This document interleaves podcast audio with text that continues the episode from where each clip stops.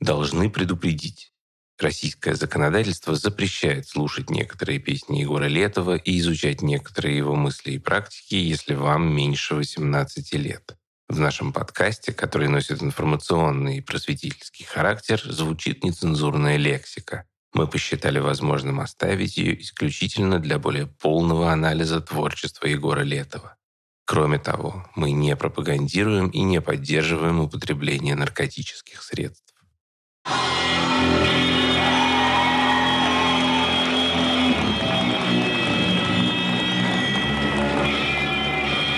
Было ни на что не похоже. Мы же до этого слушали русский рок разный. Оборона не была похожа ни на что. Это было, конечно, потрясение.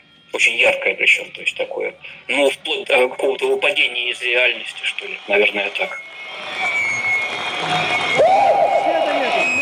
Это журналист Алексей Каблов вспоминает, как впервые увидел гражданскую оборону на сцене в Москве. Мечется человек по сцене в разорванной рубахе, скрепленной булавками. Постоянно находится в движении, как ртуть. И это все, конечно, производило эффект какого-то стихийного бедствия. Люди просто охуели.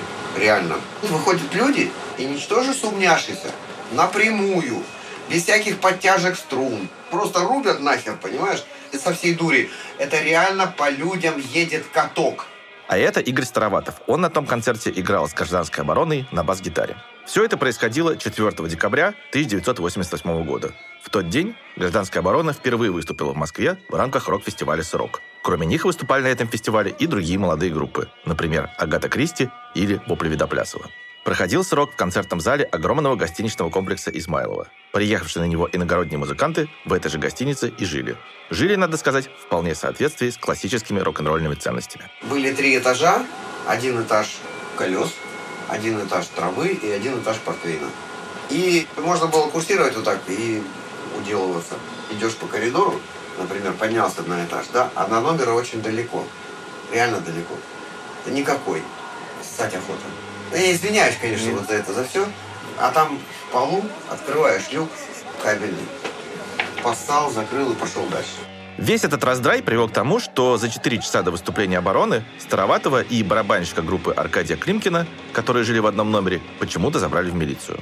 Исторический момент был под угрозой. Но примерно за час до концерта музыкантов отпустили, и они по декабрьскому морозу побежали к концертному залу. Своей бас-гитары Староватов в Москву не привез и одолжил инструмент у кого-то из коллег. Но как только группа вышла на сцену, все это было уже неважно. Такого Москва еще не видела и не слышала.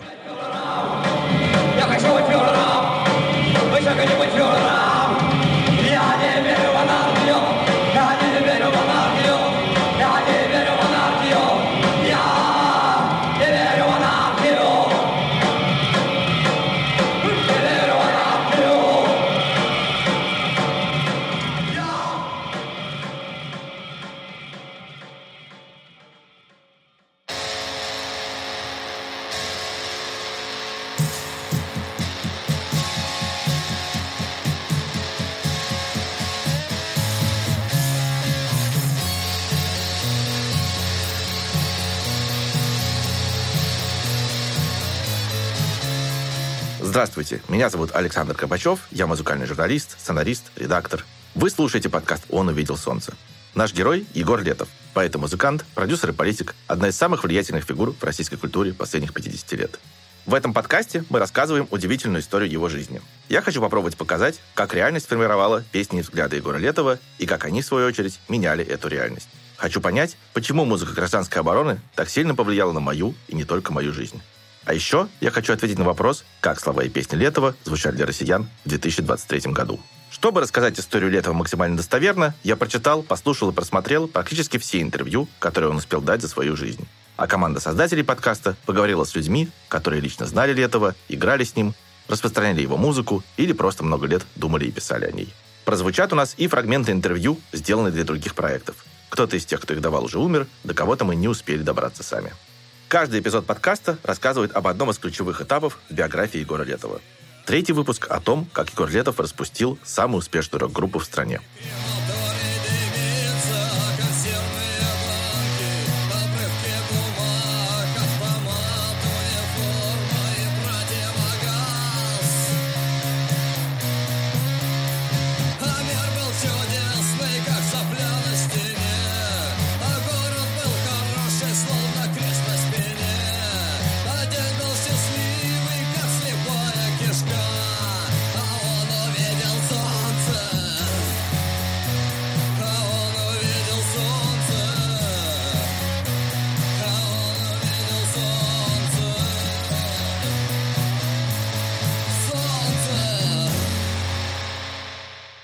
Дорога к выступлениям в столицах у гражданской обороны была долгой и непростой. Как мы говорили в прошлом выпуске, в середине 87 года Егор Летов узнает, что им снова заинтересовали следственные органы.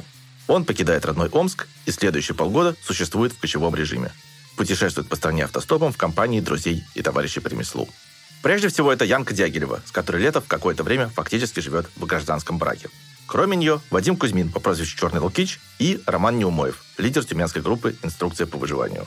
Все эти люди сами по себе заслуживают обстоятельного рассказа, но подкаст у нас не про них, и я буду их упоминать в основном в связи с историей Егора Летова. Рассказывает Егор Летов, интервью 99 -го года.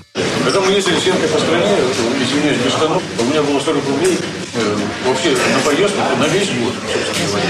И мы там воровали овощи, на, ну, то есть нажили пробу. И мы писали все эти песни. Всю страну проехали стопом. Он выехал из Омска. Рассказывает Роман Неумоев из интервью для фильма «Следы на снегу». Приехал ко мне в Тюмень, захватил меня. Стопом поехали через всю страну, в Киев сначала. Потом я съездил за Янкой. Янка тогда в Крыму была. Я за ней туда съездил, там ее встретил, привез ее в Киев. Потом поехали все вообще в Прибалтику. При этом Егор Летов не просто скитается по стране, чтобы не попасться в лапы КГБ. Во-первых, эти поездки он использует, чтобы целенаправленно распространять свою музыку по всему Советскому Союзу. Рассказывает Наталья Чумакова, басистка гражданской обороны, вдова Егора Летова, издатель его музыки. Он приезжал э, домой, ну, условно говоря, ну, дней на пять. Зная, что могут э, в любой момент его там схватить, все, что он до этого написал, очень быстро это все записывал. Вот прям пять альбомов подряд хватает эти катушки и уезжает снова. Рассказывает Роман Неумоев. Егор Летов просто рассылал свои магнитозаписи по стране, по своим знакомым. Они там дальше уже кому-то другим переписывали. Ну и, конечно, у потребителя, скажем, который сделал уже четвертую или пятую перезапись, конечно, там уже все хрипело в динамиках так и тем не менее, сквозь этот хрип все равно вот люди воспринимали эту музыку. Рассказывает Вадим Кузьмин, он же Черный Лукич. Интервью для Горловского медиапортала. Когда мы с ним вот в 87 году где-то вместе, где-то в городе путешествовали автостопом, то Григорий Федорович останавливаясь там в Харькове, узнавал всех меломанов, а потом за свой счет записывал бобины, посылал в эти рок-клубы, меломанов. И поработав один год, он стал самым востребованным музыкантом в мире. Другой важный сюжет этих путешествий – знакомство с новыми людьми и новой музыкой. Например, в сентябре 1987 года Летов, Янка и их друзья оказались в Подольске, где в тот момент проходил большой рок-фестиваль. Выступали ДТТ, Зоопарк и многие другие. В частности, именно на Подольском фестивале группа Наутилус Помпилиус окончательно застолбила за собой место в высшей лиге советского рока. Летову их выступление, видимо, тоже запомнилось, хотя эту группу он никогда особо не любил. Вот как он вспоминал о нем в 90-м году. То есть это было все очень хорошо, когда там все, даже на каком-нибудь наутилусе во время песни, там, марш-марш левый, когда все стояли, там, руками махали. Когда для всех это было как бы одно. Более того, сам Летов тоже в какой-то момент пытался выйти на сцену вместе с дружественной новосибирской группой «Бомж». Но организаторы его не пустили. Видимо, не потому, что побоялись, а просто потому, что не поняли, кто это такой. В сентябре 87 года Летова еще можно было не знать. Через пару месяцев после Подольска Летов с Янкой побывали на еще одном важном концерте. Теперь же в Ленинграде. С Александром Башлачевым Дягилева познакомилась еще в декабре 85-го, когда он приезжал с квартирником в Новосибирск. И его песни, и личность их автора произвели на Янку, которой тогда не было и 20, огромное впечатление. С тех пор Башлачев еще как минимум раз приезжал в Новосибирск, а осенью 87-го Летов и Янка пришли на его концерт в Ленинграде. Уберите медные трубы, Натяните струны стальные, А не то сломаете зубы Об широты наши смурные. Это запись другого концерта, сыгранного пары месяцев позже. Полетят, как пепел на плесень, Вы все между ложкой и ложью, А мы все между волком и вошью, Это время на другой параллели. Сквозняками рвется сквозь щели, Ледяные черные дыры, ставни параллельного мира через пень колоду сдавали. Так, но решеткой крестили, вы для нас подковы ковали, а мы большую цену платили. Мы с ним встречались в 87 году, и у нас как бы вышла встреча в некотором роде неприятная в то время. Говорит Егор Летов, Киев, 90-й год. Сначала э, возникло некое такое не то что предубеждение, а чувство, что этот человек крайне устал и внутренне умер. Вы б наверняка подавились. И это ощущение оказалось пророческим, хотя и могло быть придумано постфактум. Но к Башлачеву мы еще вернемся. А привел Летова на этот концерт другой новый знакомый. Сергей Фирсов, заведующий фонотекой Ленинградского рок-клуба и сотрудник той самой котельной «Камчатка», в которой работали Цой и Башлачев. Фирсов был одним из первых столичных людей, кто услышал записи гражданской обороны и распознал их силу. С Летовым и Янкой они крепко подружились. В следующие несколько лет, приезжая в Ленинград, Летов и его товарищи обычно останавливались именно у Фирсова. Когда они жили у меня, все было очень просто. Что там, сходили, пельмени сварили, и все, квасов пошли, бочки набрали, трехлитровый бетончик, и пьем сидим. Негде спать, постелили на полу, и спят все как зайчики. Летов был, да, очень тихий, спокойный, очень интеллигентный. И в группе все называли друг друга на «вы», что всех шокировало говорили там Игорь Федорович, здравствуйте, там, как спали. Там, вот все было очень смешно, весело и хорошо. Впрочем, главная роль Сергея Фирсова была в другом. Он занимался тем, что распространял записи гражданской обороны по всей стране рассказывает Сергей Фирсов. Тогда никаких денег не было, и раскрутка была такая, что я уже все-таки работал в клубе, и всех знал, и сюда наезжали, я их со всеми знакомил, каким-то образом продвигал, устраивал какие-то концертники, там домашние совершенно делал и так далее. Вот, собственно, все продюсирование. Фирсов зря скромничает. Совместными усилиями его и самого Егора Летова музыка гражданской обороны в короткий срок разошлась по всему Союзу, без всяких официальных медиа и сетей дистрибуции. Тем временем Летов не только сам писал все новые и новые песни, но и наблюдал, как собственные вещи сочиняют его талантливые друзья. И поскольку теперь уже было понятно, что их будет кому слушать, эту музыку надо было записать. Говорит Егор Летов, интервью 2003 года. В нашей стране создалась определенная инициативная, скажем так, группа людей, которые слушают очень странную, ни на что не похожую музыку и создает ее. Все, что делаю в этой жизни, я вот занимаюсь только этим, собственно говоря. Моя мечта, вот если бы вот мне вот просто, так сказать, удалось бы, я бы создал свою собственную фирму, которая бы наводнила бы нашу страну роскошной, очень странной музыкой всех слоев, от роки на позишн, кончая психоделией, музыкой сумасшедших, фолк-роком, каким-то не роком, вообще каким-то, я не знаю, там совершенно нетривиальным тривиальным, очень странным творчеством. Вот. Это определенная вот колоритность бытия вот этого, которая пронизывает все, что вот вокруг нас.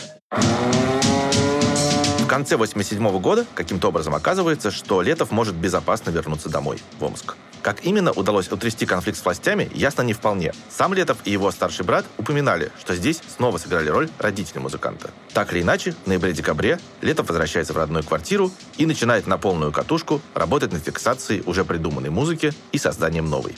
С этого момента его комната, в которой стоят несколько советских магнитофонов и другая собранная с миру по нитке аппаратура, превращается в полноценный рекорд-лейбл. В предыдущем выпуске я рассказывал, как Летов буквально за несколько недель записал сразу пять своих альбомов.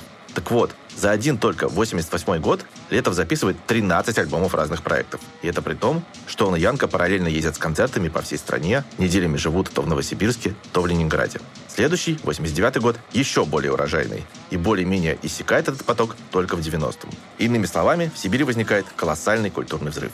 И Егор Летов – это его детонатор рассказывает Олег Манагер-Судаков, товарищ Егора Летова, автор проекта «Анархия». Из интервью Николаю Краснову. Когда Летов пел свои песни, это была гражданская оборона. Когда мы э, такую придумали группу концептуальную «Коммунизм», там тот же Летов, тот же Костя Рябинов и я, это была группа «Коммунизм». Когда, допустим, записывали альбом моих песен, то это была «Анархия». Вот, когда Джон Деев, значит, записал свои песни, это был пограничный отряд гражданской обороны «Пога».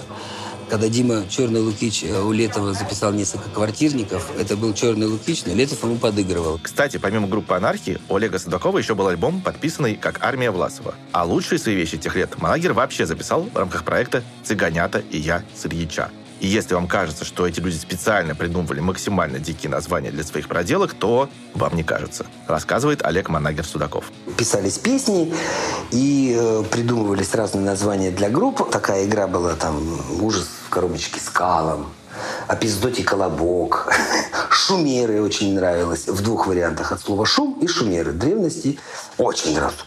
Вернемся в начало 88 года. В январе Егор Летов записывает еще три альбома гражданской обороны. И снова делает это в одиночку. Его напарник Кузьма Рябинов уже вернулся из армии, но пока находится в таком психофизическом состоянии, что не может ничего играть. Один из этих альбомов называется «Все идет по плану» и содержит будущий всенародный хит. Ну и вообще, этот период ранней обороны, пожалуй, самый политизированный и антисоветский. Некоторые вещи, спетые в январе 88 года, кажутся прямой реакцией на газетные передовицы, официальные новости, консервативную критику перестройки и прочие актуальные сюжеты. Подозреваю, что для некоторых из них сейчас многим слушателям уже нужен исторический комментарий.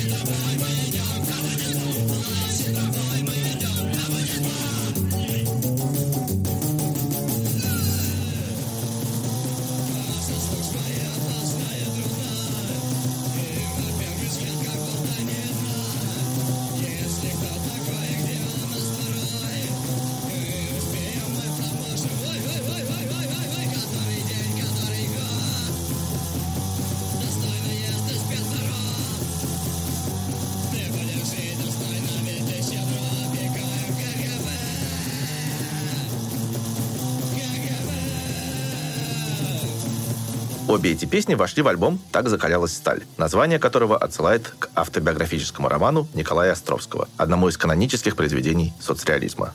Вообще, я бы сказал, что энергетика тех записи обороны хорошо коррелирует с заголовком замечательной книги социолога Алексея Юрчака «Это было навсегда, пока не кончилось». Тоталитарная система у Летова, с одной стороны, выглядит вечной, а с другой постоянно норовит разрушиться. А вот еще одна вещь. Называется «70 лет октября». Это проект под названием «Враг народа». У него вышел один мини-альбом с четырьмя песнями, где тоже все сыграл и спел Егор Летов.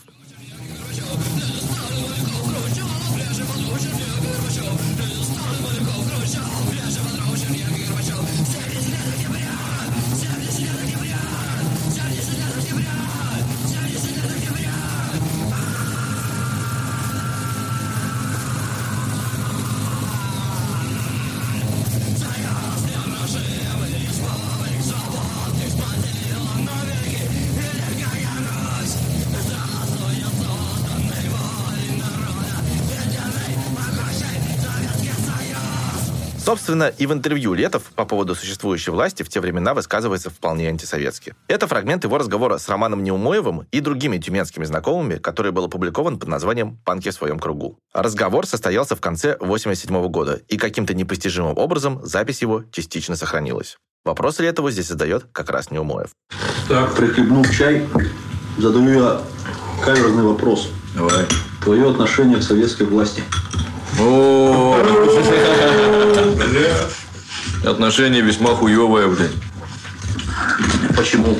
А потому что все, что я делаю, это борьба с тоталитаризмом во всех его проявлениях. А наша власть представляет собой вообще совдеп. Самое худшее проявление государственности. Стало быть, тоталитаризма, стало быть, фашизма, блядь, если говорить так конкретно. А я очень ярый антифашист. И поэтому я считаю, что весь панк, вообще все, что я могу сделать, это вот своих сил, сколько могу песнями, этому режиму, так сказать, это давать отпор. И, конечно, он воспринимался в тот момент как э, законченный, отчаянный, какой-то стопроцентный, двестипроцентный антисоветчик, что в нашем восприятии было очень здорово. Рассказывает Юрий Сапрыкин, журналист и писатель. То есть это даже уже не там не журнал «Огонек», не Солженицын, а это вот совсем такая законченная, дистиллированная антисоветчина, какая-то огненная такая кислота, которой это здание должно быть окончательно разъедено и уничтожено. В общем, в начале 88 года Егор Летов записывает яростные, злые и отчаянные песни. Это он делает с 11 по 22 января. А вот чем он занимается в той же самой комнате за два дня до того, как приступить к новому альбому «Обороны». И это первая запись Янки Дягилевой.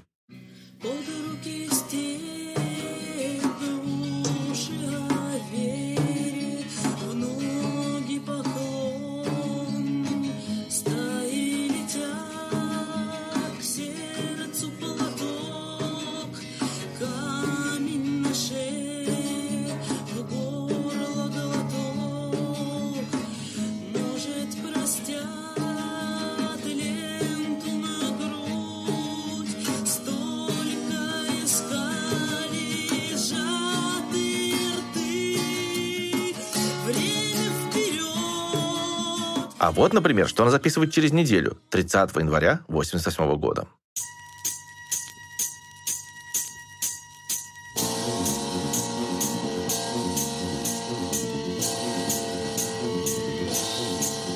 Кукуруза, кукуруза, так и вредная.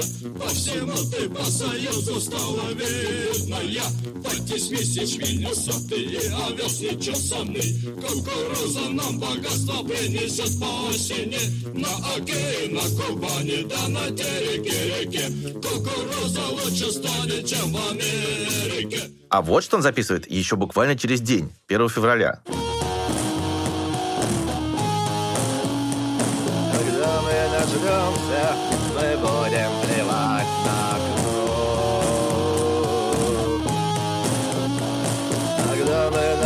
Нажмемся, мы будем решать и курить. А вот что Летов записывает еще через несколько недель, в конце февраля. Денег нет, инфляция, тухлая продукция, вечером эрекция, в органах коррупция.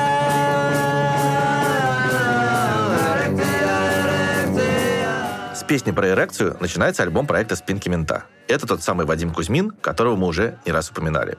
Через несколько дней, к концу первых совместных сессий с Летовым, он назовет себя «Черный Лукич». Песня «Когда мы нажремся» — это группа под названием «Пограничный отряд гражданской обороны». В ней свои песни, окруженные летовским звуком, пел его омский приятель Евгений Деев по прозвищу Джон Дабл. Черный Лукич продолжал заниматься музыкой следующую четверть века. Евгений Деев альбомов больше не записывал. Но в тот момент они были наравне. У них были песни, и Летов мог помочь им состояться на пленке. Ну а песня про кукурузу — это первый альбом группы «Коммунизм», совместного концептуального проекта Летова, Константина Рябинова и Олега Судакова. О нем у нас будет отдельный разговор. Рассказывает Олег Манагер Судаков из интервью для фильма «Следы на снегу». Отдельная заслуга Летова. Он полагал, что нужно прям записываться всем и не откладывать это на задний план на какой-то другой год. Вот надо прийти, сесть, наиграть, записать и выпустить. И ты как бы застолбил свое творчество, свое отношение, свое представление. В общем, я здесь хочу обратить внимание вот на что. Если воспринимать Егора Летова только через призму гражданской обороны, кажется, что все это очень мрачная, лютая и яростная история. Но на самом деле Летов просто разделяет все многообразие эмоций и творческих проявлений по разным ипостасям. Он почти одновременно сочиняет и фиксирует песни смешные и злобные, веселые и страшные, дурацкие и гениальные. Все это сосуществует одновременно. Как он сам пел, Летова неизменно повсюду целое множество. Говорит Егор Летов, Челябинск, 95 год. Дело в том, что мы люди очень такие, как бы сказать, э, с повышенным чувством юмора. Мы люди очень веселые. Хотя нас постоянно стараются показать какие-то очень упертые, серьезные, мрачные. Вся наша компания, у нас компания есть определенная такая. Она очень такая странная весьма.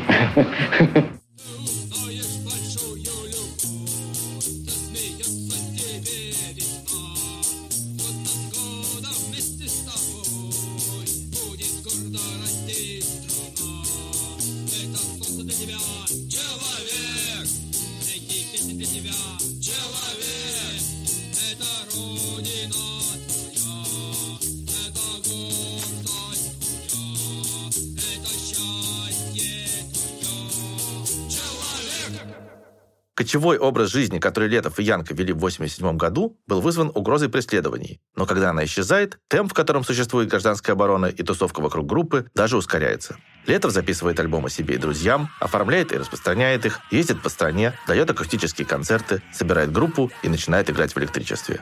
Судя по всему, навести максимального шума, дать знать о себе всем, кто может стать своим, одна из его важнейших целей в этот период. Концерты гражданской обороны поначалу случаются самым странным образом и в самых неожиданных местах. Например, в мае 88-го группа играет в Новосибирске на фестивале «Интернеделя». Причем концерт проходит в холле университета, а выступают музыканты на фоне лозунга «Рок против тоталитаризма».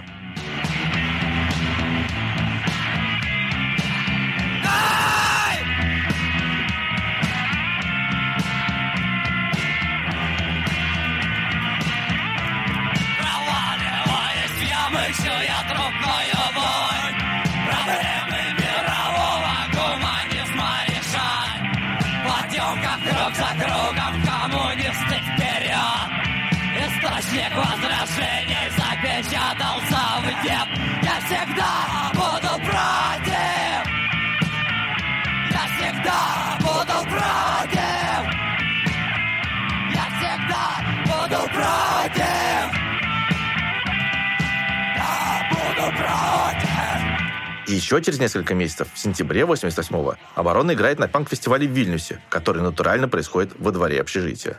Ну и так далее. Вот очень характерная в этом смысле история. Она про второй электрический концерт гражданской обороны в Москве, который состоялся через полтора месяца после СРК, конце января 89 года в центральной аудитории МАМИ, Московского автомеханического института. А рассказывает эту историю Олег Тарасов по прозвищу Берт, который в Москве играл примерно ту же роль, что Сергей Фирсов в Ленинграде. Он распространял записи гражданской обороны и организовывал Летову и его друзьям концерты. Из интервью для документального фильма «Следы на снегу». Я только-только ушел из э, института, в котором учился автомеханического на Большой Семеновской, но пока еще жил в этом же общежитии и резко сообразил, что так, у нас вот есть в общежитии на Малой Семеновской 12 внизу дискотечный зал, в котором какой-никакой репетиционный аппарат. Когда я поговорил с секретарем комитета комсомола института Лешей Трубниковым, мол, так и так вот, делаем культмассовые мероприятия, это вот здесь вот э, в общежитии. Он сказал, как, нет, давай оформим это все, прям как большой концерт, там самой большой аудитории, и там лесенкой стоят парты. И вот получился такой странный очень концерт, потому что аппаратура, которая была вполне достаточно для маленького помещения в общежитии, ее оказалось катастрофически не хватает э, для достаточно большого помещения аудитории, еще с искривленной акустикой. Мы, помню, поймали скорую помощь «Рафик» и на ней привезли эту аппаратуру из общежития до института. Обратно мы везли на самосвале. Параллельно механизмы советской подпольной дистрибуции делали свое дело. Разумеется, катушки и кассеты с альбомами гражданской обороны не продавались в обычных магазинах «Мелодия» и вообще не издавались официально. Но к тому времени у советской рок-музыки уже была налажена полноценная инфраструктура, которая позволяла независимым группам находить своих слушателей. Эта культура магнитоальбомов, как бы записывалось это все в студии. Рассказывает Максим Семеляк, журналист, друг Егора Летова, автор книги «Значит, ураган». Но, в частности, вот «Оборона», полную дискографию, можно было записать в студии «Колокол» при Московской рок-лаборатории. Была еще студия на метро Чертановская, прямо на метро, или Севастопольская, я уже не помню. Ну, такие просто ларьки. В общем, всеми возможными путями музыка гражданской обороны расходится, доходит до людей и на многих из них производит вполне сокрушительное впечатление. Рассказывает Сергей Попков, последний директор гражданской обороны. Давно уже известно, что человек, если он случайно услышал хотя бы одну песню гражданской обороны, это крючок навсегда. Все, мышеловка захлопнулась. это навсегда. Ну, правда, в разной степени, как сказать, интереса и зависимости, но это работает вот так рассказывает Максим Семеляк. Строго говоря, ну, прозвучит, наверное, глупо, но это вообще перечеркнуло все, что я слышал до того. Потому что это была такая странная и мощная смесь ликования и самоедства. Ничего подобного здесь доселе не было. Такое самоистязание в форме самопожертвования, скажем так. И поскольку все это было еще сделано на абсолютно резком, отчаянном, грязном звуке, сопровождалось невероятным таким траурным мат-перематом, и главное, конечно, голос и интонации. Характерно, что многие из тех, кто начали слушать Летова тогда, в конце 80-х, помнят свое первое знакомство с его музыкой очень отчетливо. Вот как об этом вспоминает Юрий Сапрыкин.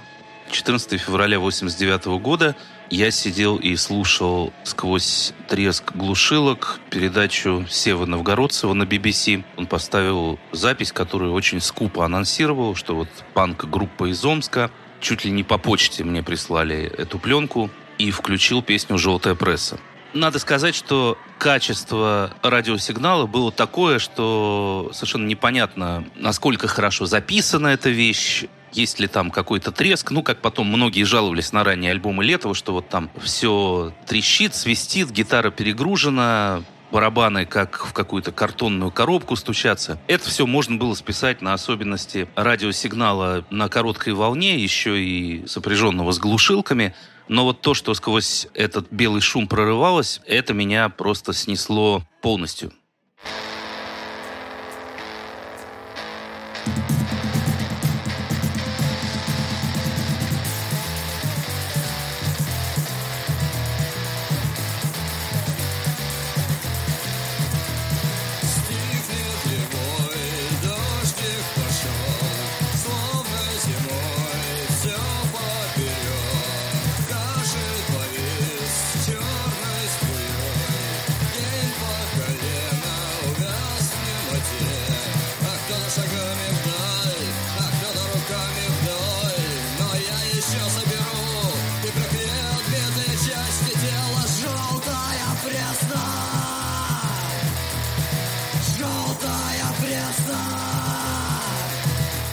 вот как с обороной впервые столкнулась будущая басистка группы Наталья Чумакова. Как она вспоминает, еще в 88 году она собиралась посвятить свою жизнь коневодству и работала в совхозе. Но однажды увидела фильм «Взломщик» с Константином Кинчевым и начала интересоваться рок-культурой. И вот в 89-м она попадает на седьмой фестиваль Ленинградского рок-клуба. А фестивали Ленинградского рок-клуба к тому моменту негласно стали ежегодными смотрами главных сил советской независимой музыки. И на этом фестивале выступает гражданская оборона. Там был страшный биток, звук был настолько отвратительный, что было непонятно вообще ничего. Был просто адский рев и шум. Честно говоря, понять слов было совершенно невозможно.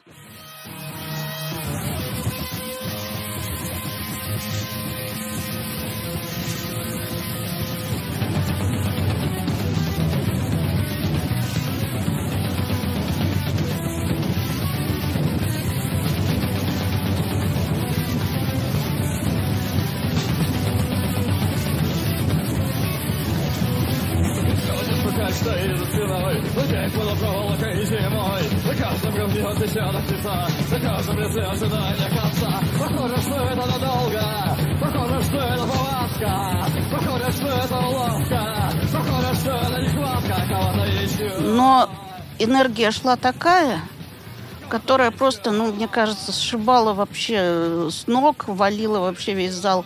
В общем, когда мы вышли с этого концерта, мы шли молча, в полном потрясении. Таня зашла на середину огромной лужи и села в нее. Это я помню очень хорошо. Я поняла, что ничего рядом не стояло из э, другого там русского так называемого рока. И кроме того, я поняла, что нечего мне делать в этой Москве. Я должна вернуться обратно в Сибирь, потому что все самое лучшее именно там. В общем, несмотря на совершенно самопальную систему дистрибуции, концерты черт знает где и черт знает с каким звуком, репутацию людей оголтелых и даже опасных, вокруг гражданской обороны довольно быстро начинает формироваться широкий круг слушателей по всей стране. И слушатели эти очень разные. Есть те, кто приходит чисто за энергетикой, за яростью, за телесным электричеством и слэмом. Есть те, кто различает за энергетикой смысл и философию. Но и те, и другие понимают, даже по меркам поздней перестройки, в том, что вы слушаете Егора Летова, есть вызов, провокация и даже некоторая неловкость. Рассказывает Максим Семеляк. Оборону слушало тогда, в принципе, достаточно много гопников, урлы и так далее, и так далее, и так далее. И как бы именно поэтому люди от этого воротили нос. Я хорошо помню ситуацию просто в своей школе. Оборону слушало там несколько человек, и это были самые такие, как бы, ну, парии, можно сказать. Девушки оборону уж точно не слушали. И это был такой абсолютно даже как бы не guilty pleasure, а это какие-то уже там проклятые поэты. Рассказывает Наталья Чумакова. Ну, массы, разумеется, совершенно не понимали текстов, может быть, даже и не могли их толком разобрать на вот этих сто раз переписанных кассетах. Я думаю, что вот именно этот посыл, который прочитывался сквозь слова, сквозь музыку, вот сквозь звук, точнее, который, ну, буквально человека вздергивал и заставлял что-то делать, что-то изменить, поменять вообще свои какие-то приоритеты. Я знаю очень много людей, которые слушают э, оборону с того времени. У них зачастую было так, что оборона спасла им жизнь. Ну, к примеру, в армии, к примеру, там в какой-нибудь тяжелой ситуации в больнице, там, там друг принес, человек помирал, кассеты. В общем, это точно очень жизнеутверждающая группа. Рассказывает Максим Семеляк. Я хорошо помню, как обмениваешься с кем-то кассетами, и вдруг случайно я там даю человеку кассету, а у меня там на одной стороне группа, по-моему, Slaughter and the Dogs или Sleeping Dogs Wake, я не помню, а на другой стороне альбом Летова «Некрофилия».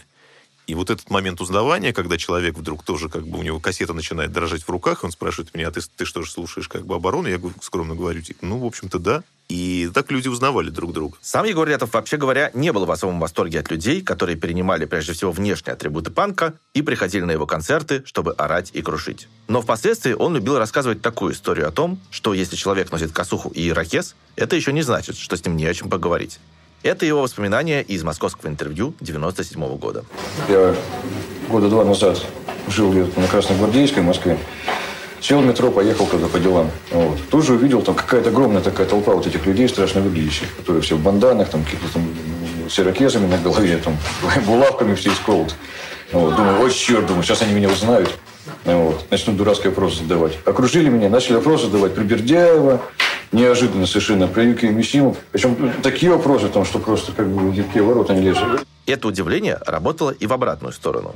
Люди, которые слышали Егора Летова в записи, в лучшем случае видели его канонические фотографии, где лицо в черных очках выглядывает из-за колючей проволоки, зачастую создавали у себя в голове довольно лютый образ лидера гражданской обороны. И удивлялись, когда оказывалось, что за пределами сцены Летов субтильный и, в общем, достаточно скромный, интеллигентный юноша в больших очках. Рассказывает Алексей Каблов. Он познакомился с Летовым после того самого выступления на цирке. Был, конечно, огромный контраст, об этом многие теперь говорят уже спустя годы, между вот этим совершенно безумным человеком на сцене, то есть это такой сразу и гип-поп, там, которого мы еще не видели, и там, не знаю, какие-то вот классики панка, постпанка иностранного, западного. И в то же время в жизни, ну, понимаете, да, то есть такой худой человек в больших роговых очках с большими диоптриями, с рукой с очень длинными пальцами. Ну, такой, здравствуйте, здравствуйте, Егор, Алексей.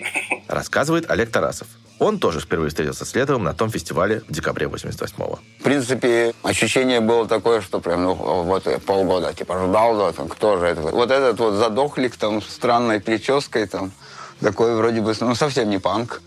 Ожидалось изначально, там, конечно, явление какого-то, не знаю, там, там викинга. Рассказывает Максим Семеляк. Я до сих пор так и не понял, как осуществлялся вот этот переход человека, который ходил по улицам, натягивая бейсболку таким образом, чтобы его не узнавали, что, ну, как-то, то есть он сторонился вот все, всей этой публичности такого рода.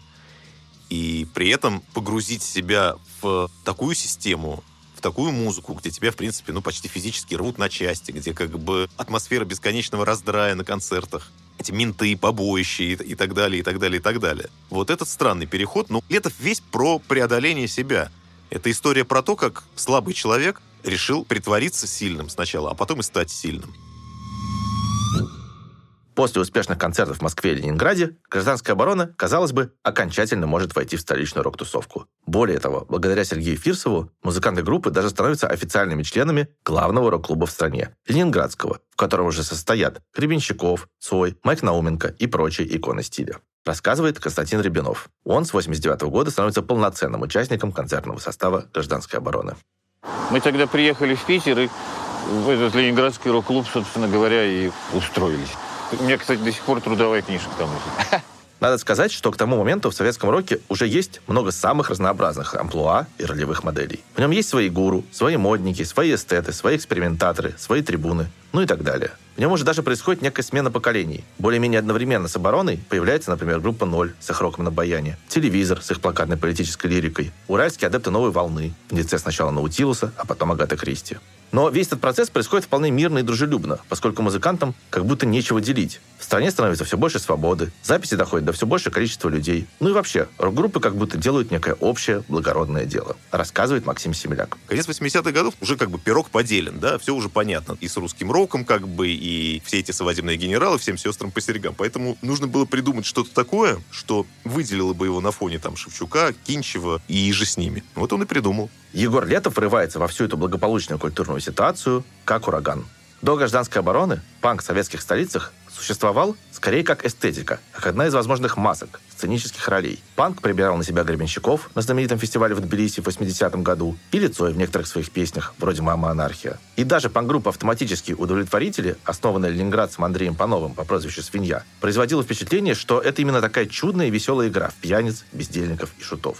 У Летова совсем другой подход – Панк для него — это не столько эстетика, сколько этика. Это не про звук и не про поведение на сцене, а вообще про подход к жизни, про какие-то базовые ценности. Более того, если от других советских групп того времени обычно возникает ощущение «а вот можно еще и так», то есть они открыты исследуют некий диапазон творческих возможностей, то Егор Летов про свою музыку довольно четко заявляет, что только так и можно. Мы играем так, потому что по-другому в этой ситуации играть нельзя, рассказывает Сергей Попков. Повторял категорически постоянно Егор об этом, что Гражданская оборона — это никак не русский рок. Рассказывает Максим Семеляк. Весь этот условный, там, назовем его русский рок к тому времени уже окончательно вышел из подвалов и перебрался куда-то там на обложки журналов типа «Советский экран» и в телевизор, и бог весть куда еще, вплоть до там Америки, как Гребенщиков. А Летов сохранил в себе вот эту атмосферу, ауру подполья, плюс э, он довел ну, как бы антисоветизм, который, в принципе, тогда уже постепенно становился почти государственной идеологией, до такого совершеннейшего раздрая и абсурда. Опять-таки, так тоже никто не делал. И поэтому это все как-то очень волновало, потому что, несмотря на все перестроечные разгулы, все равно Летов держался как-то сильно особняком. Рассказывает Наталья Чумакова. Их отделяло вообще все. То есть э, само свойство этой энергии было совершенно не то, что было у других групп. Это какая-то банальщина, но оно действительно было какая-то страшная откровенность, какая-то именно направленность, как будто это говорят именно с тобой при этом. И ярость при этом ярость не какая-то злобная, а какая-то праведная, я бы так сказала. Рассказывает Юрий Сапрыкин. Очень сильное апокалиптическое начало. То есть ощущение какого-то стремительного падения в пропасть, движения к концу, как бы происходящего вокруг распада. Как-то в тот момент вслед за Летовым появилась, ну, в кругу нашего слушания группа Айнштурцен и Нойбаутен, саморазрушающиеся новостройки. В музыке ГО была энергия, ты как будто наблюдал этот процесс разрушения вокруг себя и саморазрушения, которому подвергают себя и сама музыка, и ее исполнители. Огромный такой деструктивный заряд, который входил в невероятный резонанс с тем, что мы наблюдали вокруг себя. То есть как бы все кругом довольно весело еще по состоянию на 89 год несется в пропасть. И вот эта музыка, она как бы несется туда же, и еще это общее движение отражает и подгоняет. В этом и в предыдущем выпуске подкаста вы уже слышали фрагмент из интервью, которое получило название «Панки в своем кругу». К сожалению, аудиозапись этого разговора сохранилась не полностью, а Летов в нем проговаривает важные вещи, так что какие-то из них я перескажу и процитирую сам. Во-первых, уже в этом разговоре он четко обозначает, что рок в Сибири лучше и круче, чем в столицах. Прямая цитата. «У нас в Сибири панк – это настоящий панк. Все движения исходят от идеи, а не от атрибутики, как в Москве и в Питере». Конец цитаты. А во-вторых, наряду с локальной идентичностью, Летов сразу заявляет глобальную и очень страстно говорит о том, что мировая рок-культура едина, а разделение на здесь и там – это ерунда. Еще одна цитата. «Если глубже копнуть, то я считаю себя наравне с каким-нибудь Клэш. То есть, если бы я попал туда, я точно так же к ним зашел, поговорил. Мы варимся в одном котле, поэтому у меня нет разделения на нас и на них. А Гребенщиков постоянно ощущает, что он здесь, а они там». Конец цитаты. В общем, неудивительно, что с таким подходом Егор Летов в Ленинграде становится своего рода рок-оппозиционером, рассказывает Сергей Фирсов. Они были такие, в общем, очень сами по себе, и наперекор им идти было тяжело, если кто-то там что-то не так высказывался. То есть они были такие очень экстремалисты по тем временам. Они задружились в основном только с Леней Федоровым, с аукционом. Ну, с Курехиным они и раньше были знакомы. И практически все, хотя я их знакомил там со всеми подряд. А вот как свою позицию в отношении столичных товарищей по року манифестировал сам Егор Летов. Мне уже приходилось участвовать в подобных концертах. В свое время у нас покончил с собой гитарист нашей группы Дмитрий Селиванов. Я участвовал, там было еще гаже, чем сегодня. Там все плясали, кричали «Металл давай!» Понимаете? Все хохотали. В общем, очень весело. Сашку провожаем, Сашку поминаем. Вот что я хочу сказать. Вот. А к тому, что я сейчас вот просто хочу спеть, вот. я хочу перед этим поприветствовать весь поп, собравшийся в этом зале. Всех эстетов во главе с Артемием Троицким. Вот всех тех людей, которые весь наш рок, или то, что с роком когда-то было, вместе с Сашкой, пошло, с Сашкой Пошлосевым, превратили в такую жопу. И эту речь Летов произнес 20 февраля 90 года на Большом мемориальном фестивале по случаю второй годовщины гибели Александра Башлачева. Кроме самого Летова и Янки, там выступали, например, Андрей Макаревич и группа ДДТ. Уже вполне себе суперзвезды советской рок-музыки. Нелюбовь Летова к Артеме Троицкому была взаимной. Патриарх российской рок-журналистики и сейчас не признает заслуг Летова перед культурой.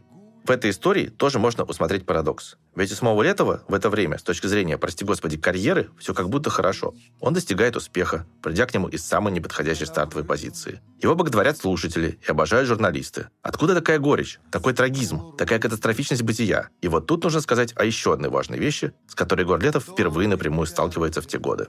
Это смерть. Первым в феврале 88-го умирает как раз Александр Башлачев. Это сейчас мы знаем, что его смерть первая в череде многих, и что у советского рока будет свой клуб 27. Но тогда все ощущается совершенно иначе. Это первый суицид в рок-сообществе и кончает собой большой, огромный, уникальный автор, который, очевидно, не успел раскрыться целиком. Смерть Башлачева – огромное потрясение и для слушателей, и для всех его товарищей по сочинению песен. И сразу несколько из них потом как будто попробуют сделать в своей музыке то, чего Башлачев сделать не успел. Альбом группы Алиса Шабаш напрямую посвящен Башлачеву. Русский альбом Гребенщикова и его тогдашние творческие поиски ему явно многим обязаны. Вот как о той потере вспоминает Олег Тарасов. И, кстати, очень симптоматично, что для него гражданская оборона как бы закрыла собой дыру, оставшуюся после смерти Башлачева. Весь э, горячо любимый ленинградский рок-клуб практически как-то перестал существовать, потому что там, когда чувствовалось внутри, что ну как-то там вот кто-то фальшивый, и ЦОЙ, там, и БГ, как-то, не знаю, они просто стерлись. Вот. И вот возникла такая лакуна какая-то вот в ментальном таком э, поле. Я как-то вот понял, что мы потеряли. Там, собственно, такая самая величайшая, просто вот как бы там единица такая была вот Сашбаш. Егор Летов, как я уже сказал, не успел подружиться с Башлачевым. Они познакомились всего за несколько месяцев до его гибели, и Летов заметил, что тот был в глубокой депрессии. Но и песни, и, очевидно, сама смерть Башлачева сильно на него повлияли. Фух, я считаю, что Башлачев это самый вот, э, ну не знаю даже как выразить, какой эпитет, это самый вот крутой или честный человек в нашем уроке, который был. Башлачева считают, особенно песня Горкина Былина, которая у него, не потому что, скажем, там, каламбур и так далее. Это самая, наверное, крутая песня, которая была в советском уроке вообще. И это ответ Егора Летова на записки из зала во время концерта в Киеве в 90-м году. Сразу две свои песни на этом концерте он представляет как напрямую вдохновленные Башлачевым. Вот песня, которую вот я сейчас, так сказать, исполню, она хоть внешне, в общем-то, и не похожа ни на какие башлачевские вещи, вот, она навеяна башлачевым. Я когда впервые услышал концерт в Новосибирске в 85 году, вот, а после этого пришел домой, очень долго там не спал где-то, часов третьему ночи за такую песню забил. В мокрой постели голое тело нашли, черный отдел. Хлопнули двери, гости куда-то ушли. Я не хотел, дохлые рыбы тихо сели на дно и разбрелись. Все вы могли бы, но перестали давно. И заебись, в это трудно поверить, но надо признаться, что мне насрать на мое лицо. Ей насрать на мое лицо. Вам насрать на мое лицо. Всем насрать на мое лицо. Александр Башлачев существенно расширил возможности рок-песен на русском языке. Придумал, как сделать из них по-настоящему большую форму. Любимая песня Летова Егоркина Былина, «Ванюша», «Мельница» — это вещи огромного размаха. Они напрямую увязывают рок-н-ролл с фольклорной традицией, с ритуалом, который вмещает в себя и жизнь, и смерть, и Бога, и черта. Это очень мощная амбиция, и Егору Летову эта амбиция оказывается близка. Именно после смерти Башлачева он начинает писать свои песни-эпосы, главной из которых в конце 80-х оказывается «Русское поле экспериментов».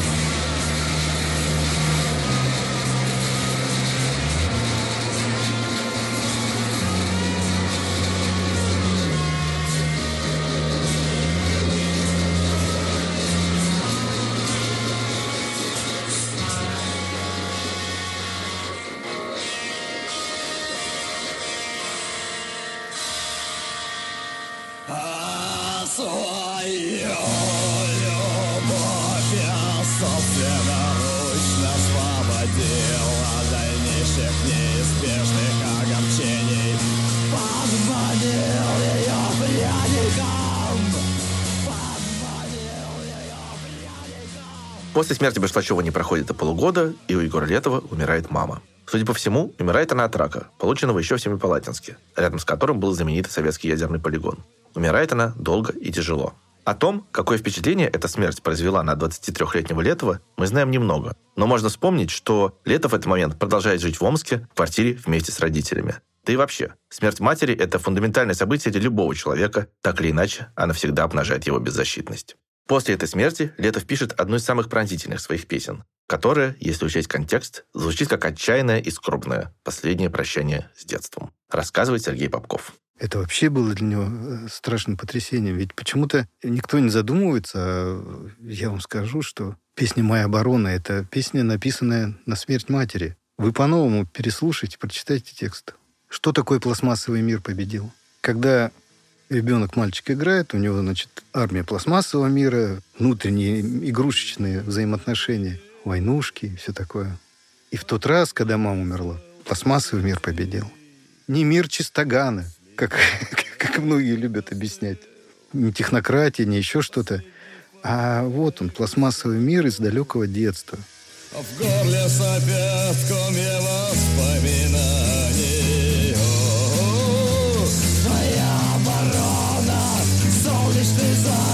Зайчик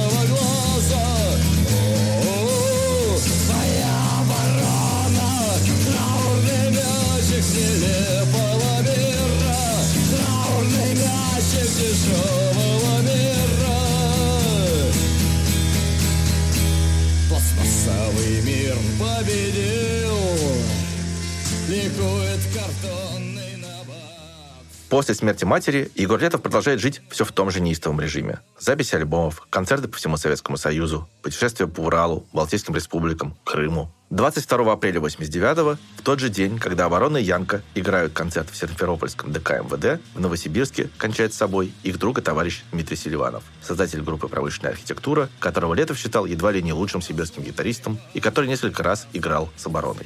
Еще через год умрет Евгений Лищенко из группы «Пика Клаксон», вместе с которой Летов дал свой первый электрический концерт в Новосибирске в апреле 87-го. Весенний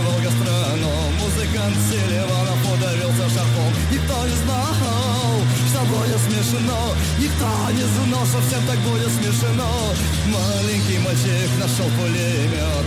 Так получилось, что он больше не живет На кухне. Он намазал маслом кусок Пожевал, запил и поставил весок А пока он ел и пил из стакана Поэт по шлачок упал, убился из окна. Ой-ой-ой, заботал капкан Еще один зверек был предан нашим рукам Мир пробудился тяжелого сна И вот наступила еще большая весна. По тяжести удел застонала кровать. Такое веселье просто, ёб твою мать. И вот эта ситуация целиком.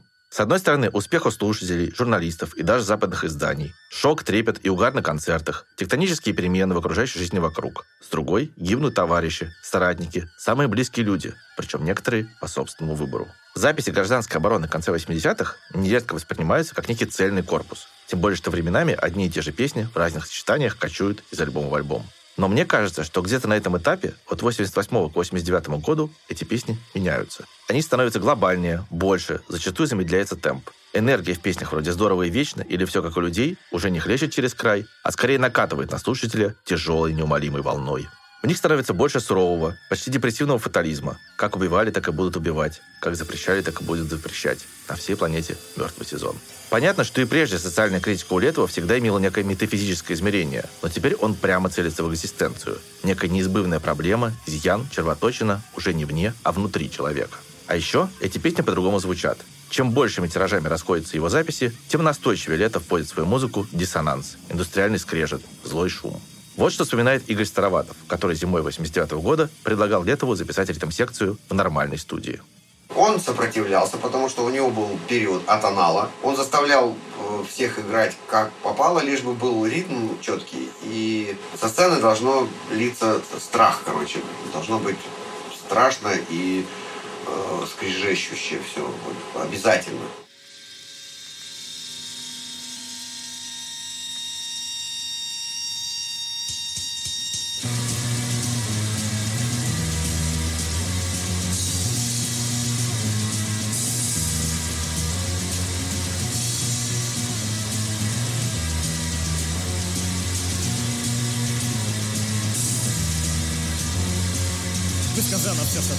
Может рот Выблевано все, что только может мозг Кучка онемевших от избытка слов Пляшет под мычание глухонемых А конец никогда не наступит Поезд ушел Поезд ушел Говорит Егор Летов, 99 год. Ну, по моим понятиям, это как бы не, некий новый шаг. То есть он не должен повториться. Все альбомы 87 года – это один альбом, потому что они записаны в одном звуке, примерно в одной тематике. с одним принципом построения текста там, и так далее, и так далее. Там. Следующие альбомы, допустим, там все идет по плану. Другой звук, совершенно уже все иначе. Это уже все, так сказать, это уже ближе там, к готике, там, к чему-то еще, там, к грязному такому звучанию, специально плохо записанному. Третий альбом совершенно эпатажное звучание. Это русское поле эксперимент. Это специально совершенно записано на перегрузе.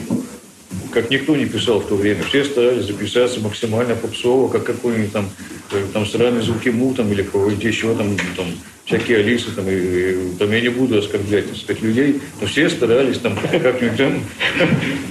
Мы полностью нарушили вот это, собственно говоря, вот эту стихию.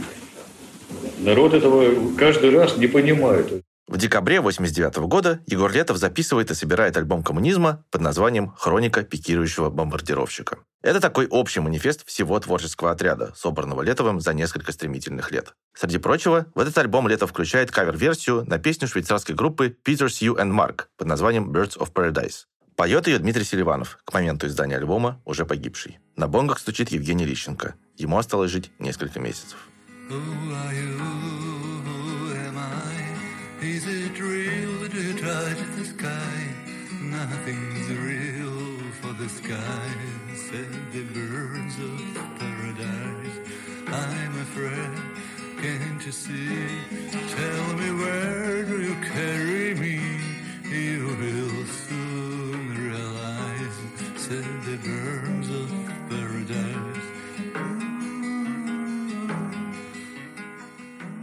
Вспоминает Егор Летов, 99 год. То есть человек, который, скажем так, прошел войну, то есть он уже как-то уже иначе начнет смеяться. Это было, в принципе, ясно на хронике бомбардировщика.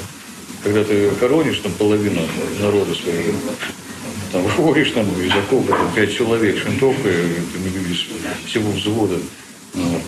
После этого хохотать особо, честно говоря, так сказать, не получается так вот, клоунада какого-то.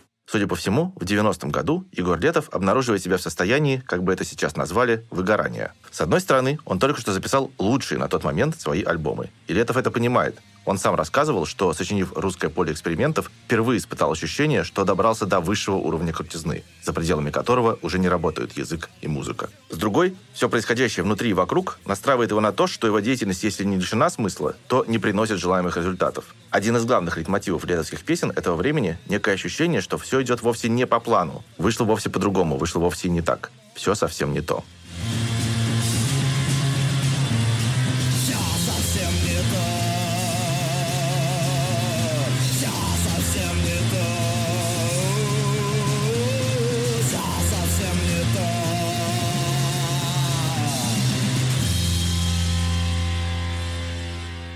К этому моменту концерты гражданской обороны уже имеют стандартный сценарий. Проходят они зачастую в советских ДК, где нет никакого танцпола в привычном смысле слова, а есть ряды кресел с непременной бархатной обивкой. Слушатели довольно быстро приходят в неистовство и начинают эти кресла ломать, параллельно дубася друг друга. Громят даже квартирники. И Летов от этого в какой-то момент устает. Зато ли он боролся? Рассказывает Александр Кушнир, журналист, автор книги «100 магнитоальбомов советского рока». Я был на двух электрических концертах в Доме культуры Московского энергетического института, где дверь нахер с петель просто сносили. Залазили в зал через крышу, окна, служебный вход. Но очень многие, к сожалению, велись не на содержание, а на форму. Поорать у сцены, попрыгать, получить в морду от гопников или от ментов, то есть воспринимали внешнюю атрибутику, вот эти все э, булавки, знаки анархии. Рассказывает Наталья Чумакова. Это его в плохом смысле шокировало.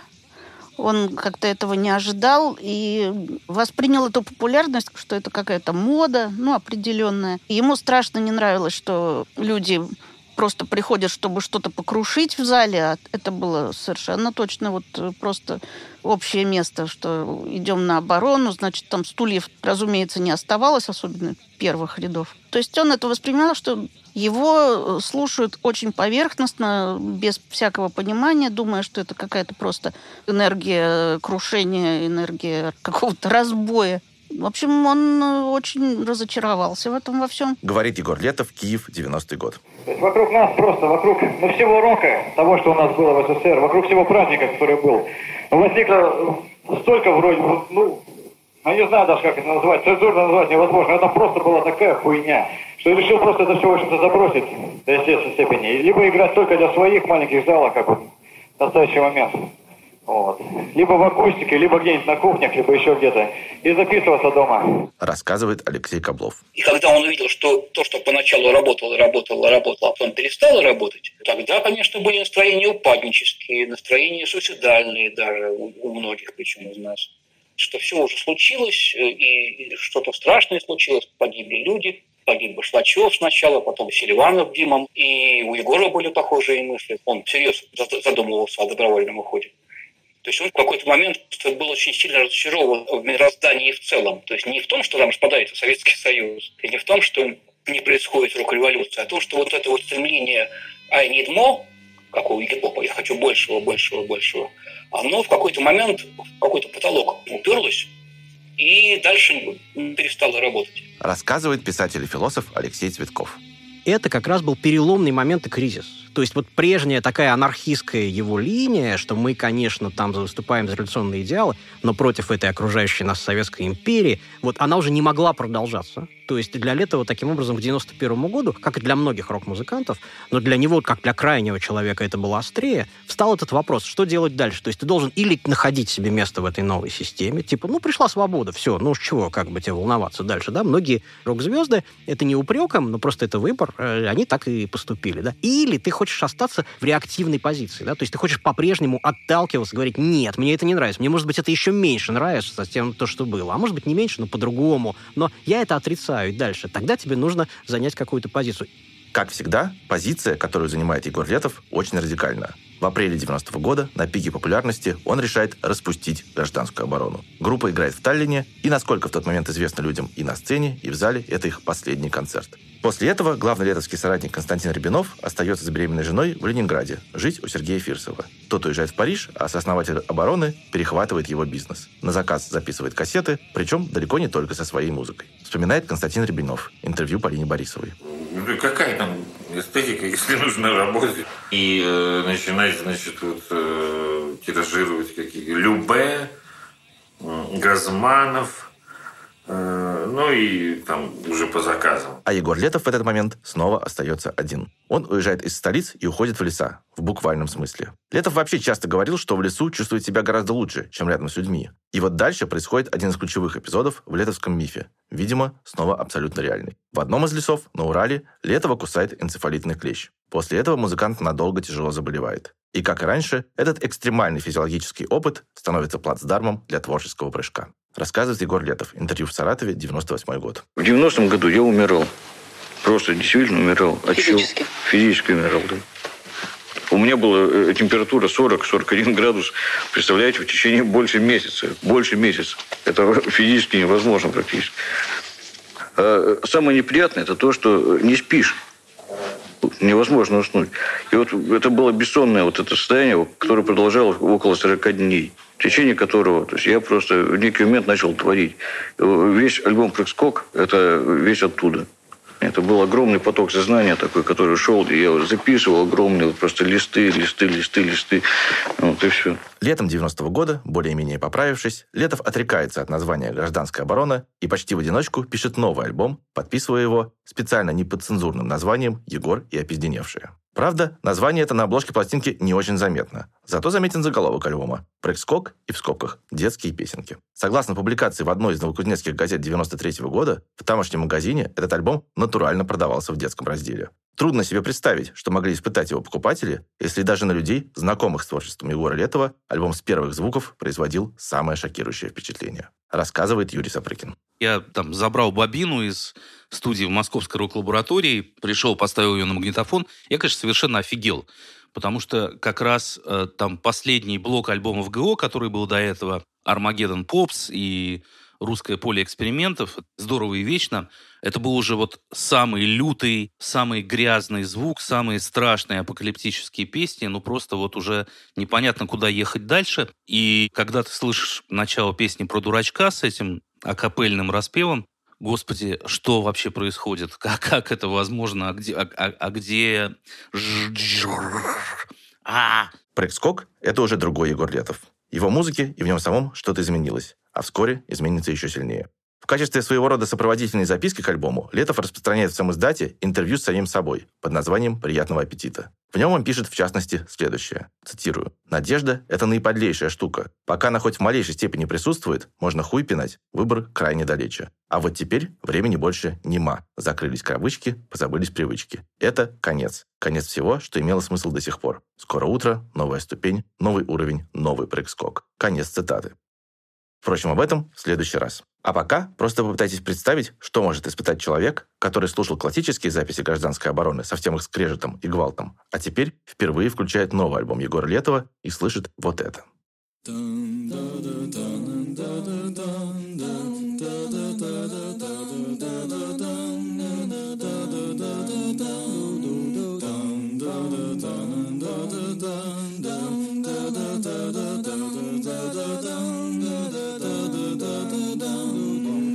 Ходит дурачок по лесу, ищет дурачок глупее себя.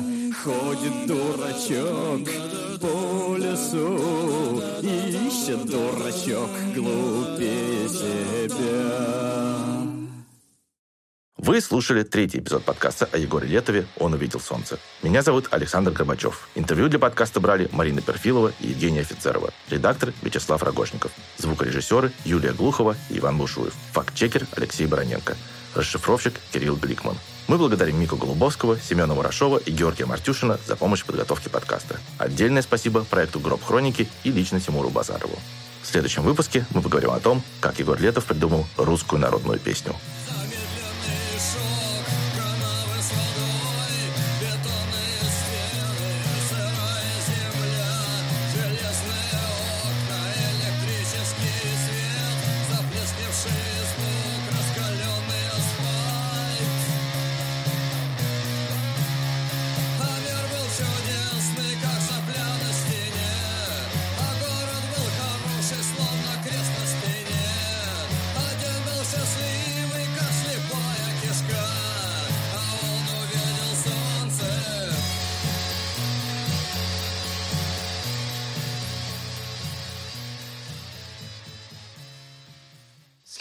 Эпизод подкаста будет опубликован в открытом доступе через неделю. Но прямо сейчас вы можете послушать «Он увидел солнце» целиком по подписке в приложении Apple Podcasts.